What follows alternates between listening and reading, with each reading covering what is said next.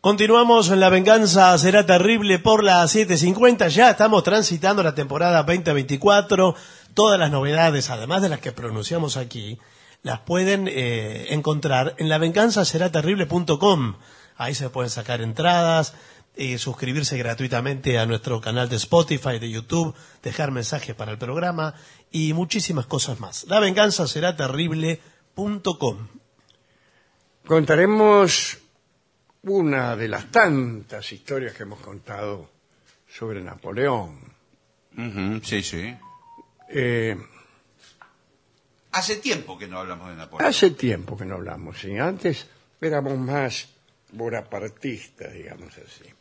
El caso es que vamos a ponernos en, en el año 1807 y Napoleón buscaba una esposa nueva.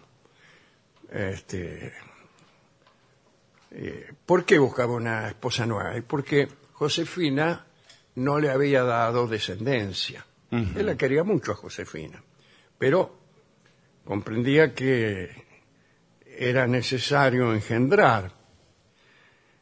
Bueno, en aquel momento Napoleón trabajaba mucho. Siempre, todos los historiadores están de acuerdo en que Napoleón tenía una gran capacidad de trabajo. Eh, y esta cualidad le permitía ocuparse simultáneamente de tratados de paz, de la etiqueta en la corte de Westfalia, de la finanza francesa, del número de botones a disponer sobre los uniformes de los soldados, qué sé yo. Por esos tiempos Napoleón tenía 17 amantes en actividad. Por favor, señor. Es decir, amigas que le gustaban y que lo correspondían. Muy bien. Y a las que podía convocar para encontrar una mutua satisfacción sin dilaciones, sin entreveros verborrágicos, es decir, una colección de seminovias, si me permite la expresión.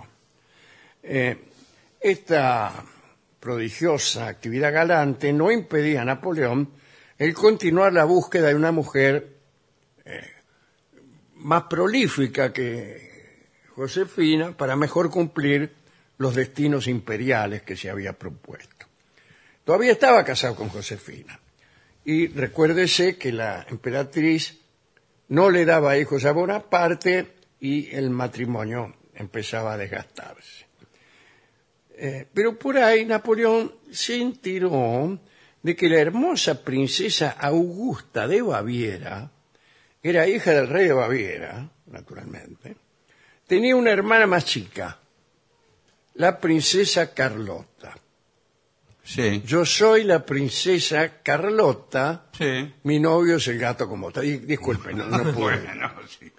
Augusta de Baviera se había casado justamente con Eugenio de Beauharnais, casualmente el hijo de Josefina, pero no el hijo de Napoleón, sino el hijo que Josefina tenía con su primer esposo, el finado Beauharnais.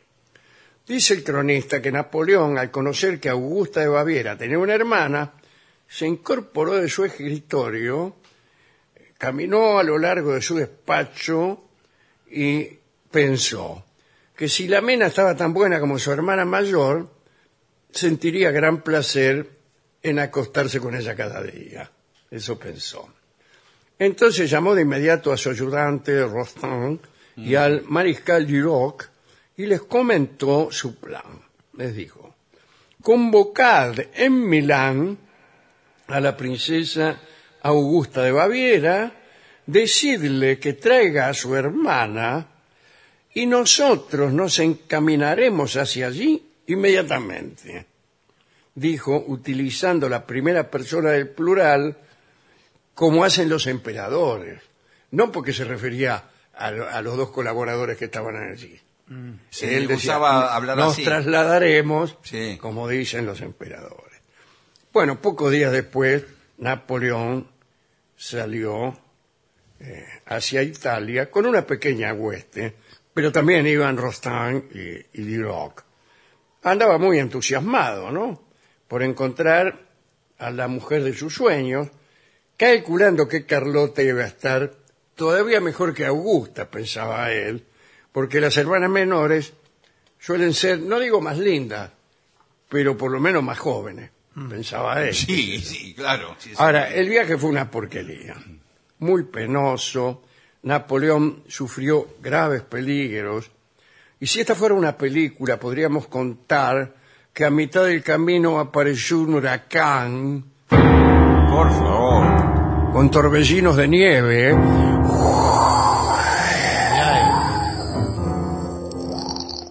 Los caballos se negaron a continuar, como si fueran camellos. Eh, ya se sabe que es proverbial la prudencia de los equinos.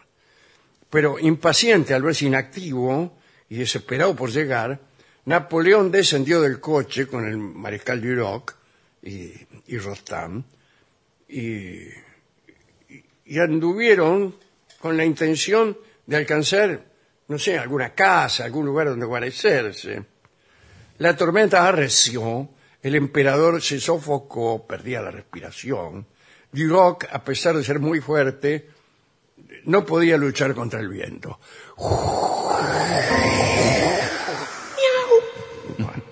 Finalmente llegaron a una barraca y había un campesino allí que vendía aguardiente a los caminantes.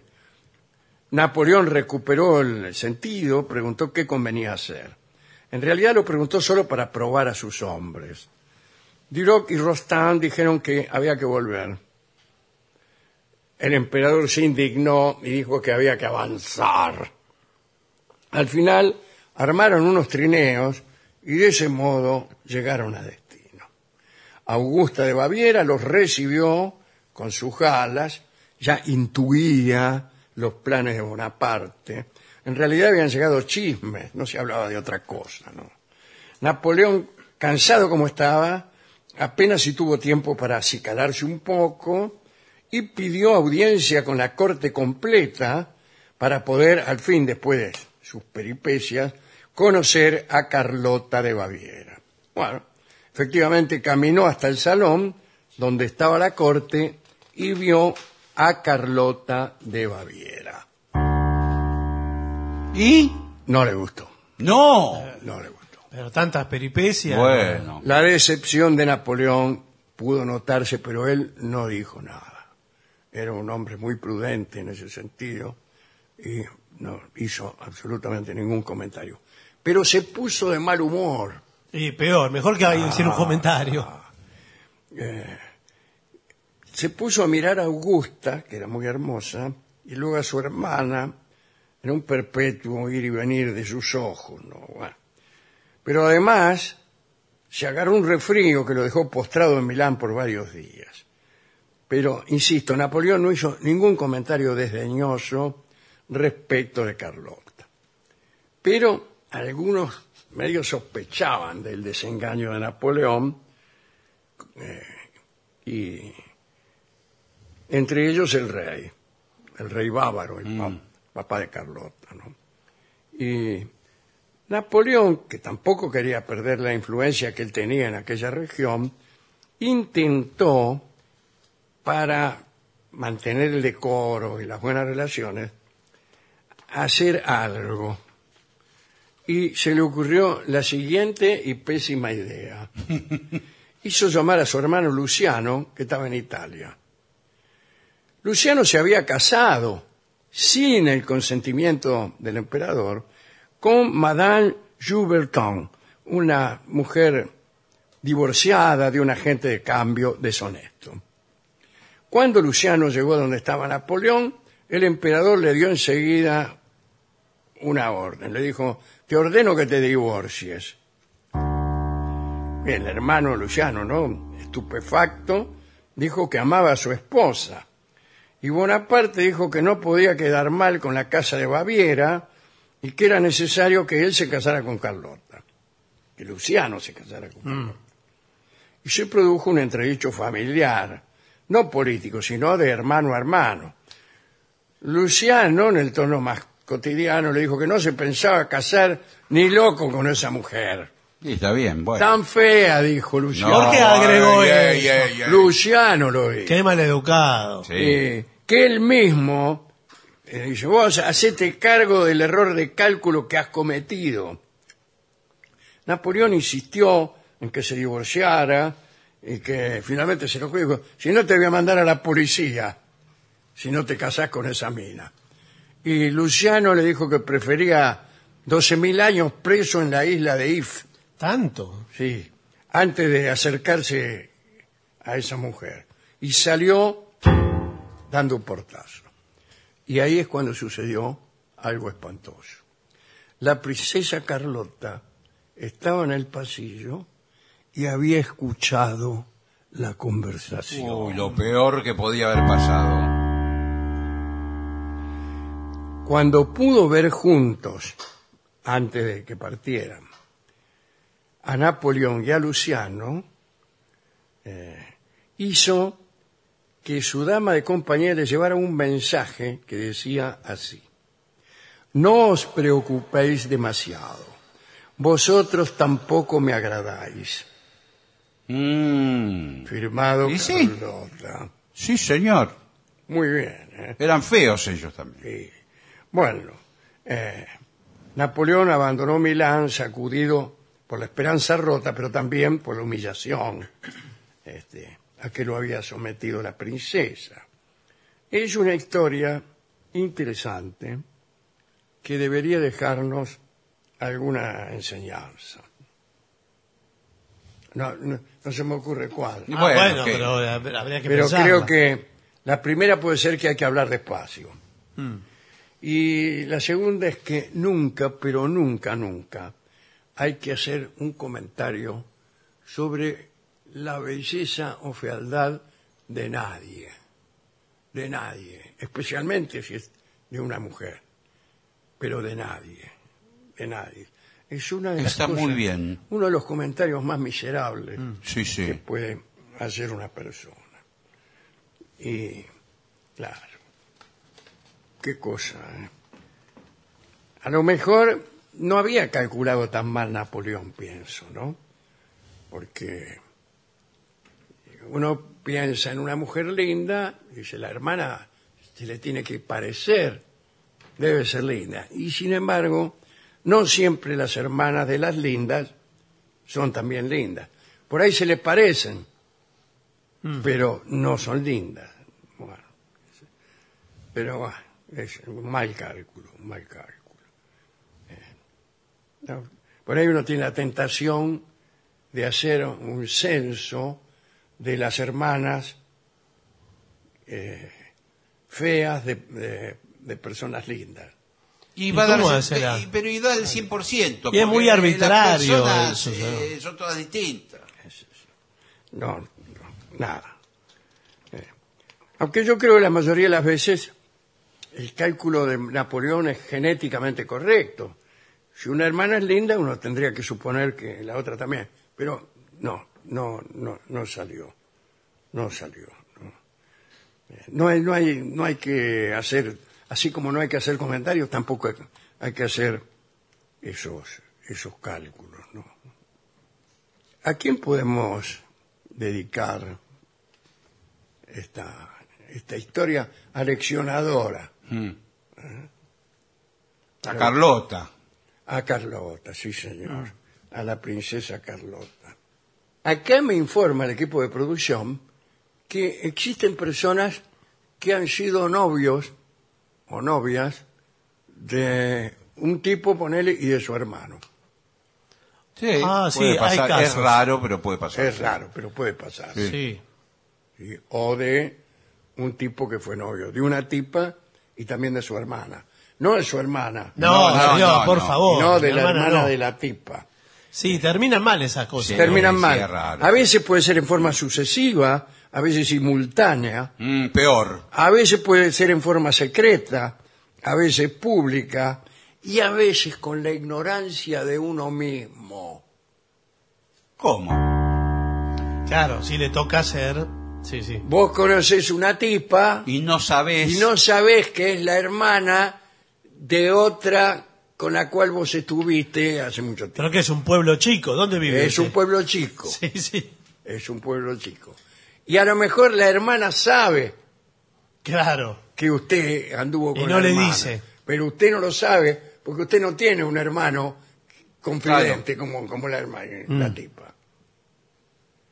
Eh, mire cuántas situaciones se pueden dar. Sí. Sí. Bueno, eh, para Carlota, una hermosa milonga que se llama La Solita. La Solita. Bueno. Nosotros hemos grabado esta milonga, digo yo, he hecho, he escrito el- la introducción. nada más. La milonga no me pertenece ni, ni nada. Y hay una versión estupenda de Amalia de la Vega, pero hoy escucharemos la versión de María Marta Pizzi eh, con la guitarra de, de- de nuestro querido Burgo, ¿no? Burguito, un, guitarrista estupendo al que hace mucho que no vemos. Vamos a escuchar esta linda milonga.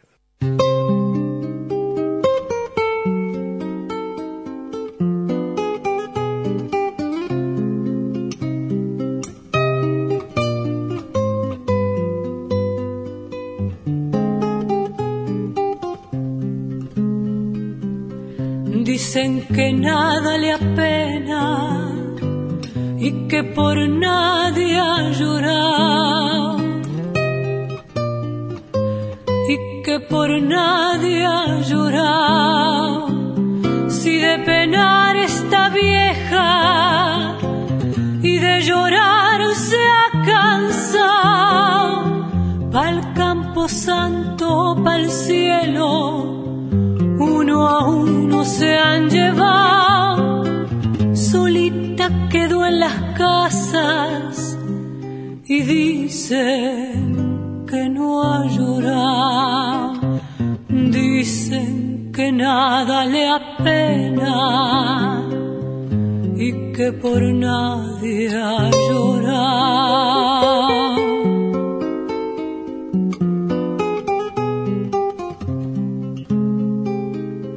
en la puerta de sus días, mirando al cielo rogó,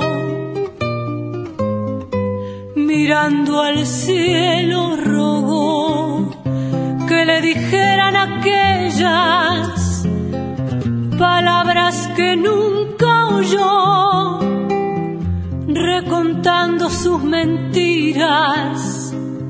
La esperanza la llevó por mil caminos vacíos y dicen que no lloró, dicen que nada le apena y que por nadie lloró.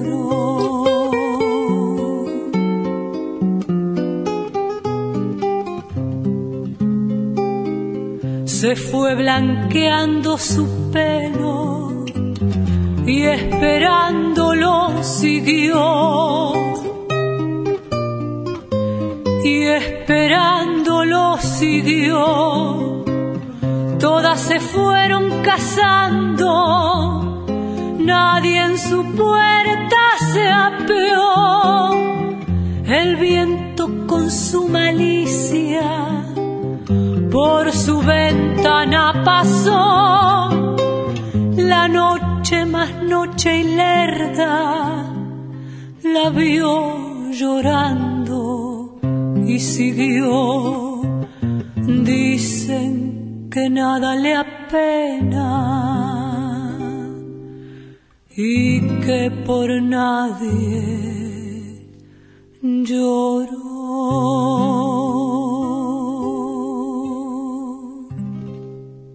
Era María Marta Pizzi en La venganza será terrible, La solita.